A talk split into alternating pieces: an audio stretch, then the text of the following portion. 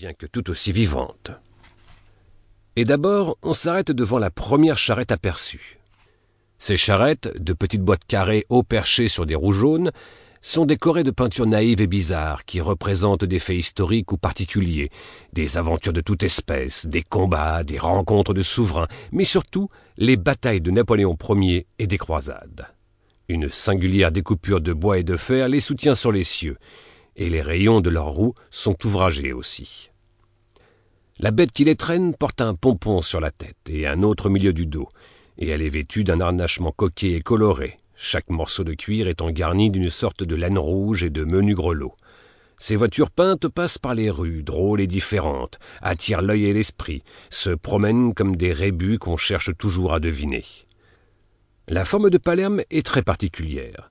La ville, couchée au milieu d'un vaste cirque de montagnes nues, d'un gris bleu nuancé parfois de rouge, est divisée en quatre parties par deux grandes rues droites qui se coupent en croix au milieu. De ce carrefour, on aperçoit par trois côtés la montagne, là-bas, au bout de ces immenses corridors de maisons, et par le quatrième, on voit la mer, une tache bleue, d'un bleu cru qui semble tout près, comme si la ville était tombée dedans. Un désir hantait mon esprit en ce jour d'arrivée. Je voulais voir la chapelle palatine, qu'on m'avait dit être la merveille des merveilles. La chapelle palatine la plus belle qui soit au monde, le plus surprenant bijou religieux rêvé par la pensée humaine et exécuté par des mains d'artistes, est enfermé dans la lourde construction du palais royal, ancienne forteresse construite par les Normands. Cette chapelle n'a point de dehors. On entre dans le palais, où l'on est frappé tout d'abord par l'élégance de la cour intérieure entourée de colonnes. Un bel escalier à retour droit fait une perspective d'un grand effet inattendu.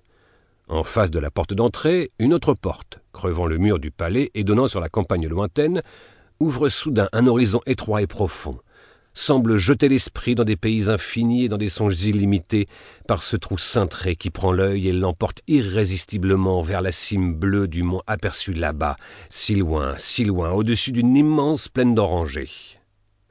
Quand on pénètre dans la chapelle, on demeure d'abord saisi comme en face d'une chose surprenante dont on subit la puissance avant de l'avoir comprise.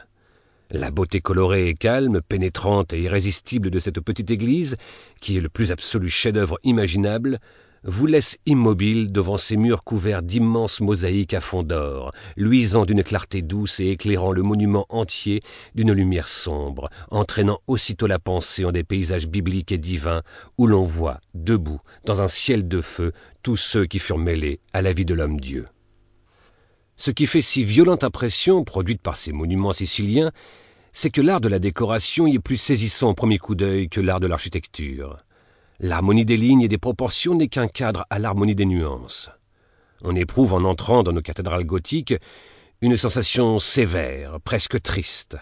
Leur grandeur est imposante, leur majesté frappe, mais ne séduit pas.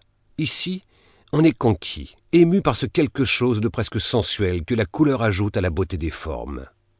Les hommes qui conçurent et exécutèrent ces églises lumineuses et sombres pourtant avaient certes une idée tout autre du sentiment religieux que les architectes des cathédrales allemandes ou françaises, et leur génie spécial s'inquiéta surtout de faire entrer le jour dans ces nefs si merveilleusement décorées, de façon qu'on ne le sentit pas, qu'on ne le vit point, qu'il s'y glissa, qu'il effleura seulement les murs, qu'il y produisit des effets mystérieux et charmants, et que la lumière sembla venir des murailles elles-mêmes, des grands ciels d'or peuplés d'apôtres. La chapelle palatine, construite en 1132 par le roi Roger II, dans le style gothique normand, est une petite basilique à trois nefs. Elle n'a que 33 mètres de long et 13 mètres de large. C'est donc un joujou, un bijou de basilique. Deux lignes d'adorables colonnes de marbre, toutes différentes de couleur, conduisent sous la coupole d'où vous regarde un Christ colossal entouré d'anges aux ailes déployées. La mosaïque qui forme le fond de la chapelle latérale de gauche est un saisissant tableau. Elle représente Saint Jean prêchant dans le désert. On dirait un puvis de Chavannes plus coloré, plus puissant, plus naïf, moins voulu, fait dans des temps de foi violente par un artiste inspiré.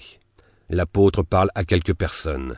Derrière lui, le désert, et tout au fond, quelques montagnes bleuâtres, de ces montagnes aux lignes douces et perdues dans une brume que connaissent bien tous ceux qui ont parcouru l'Orient. Au-dessus du sein,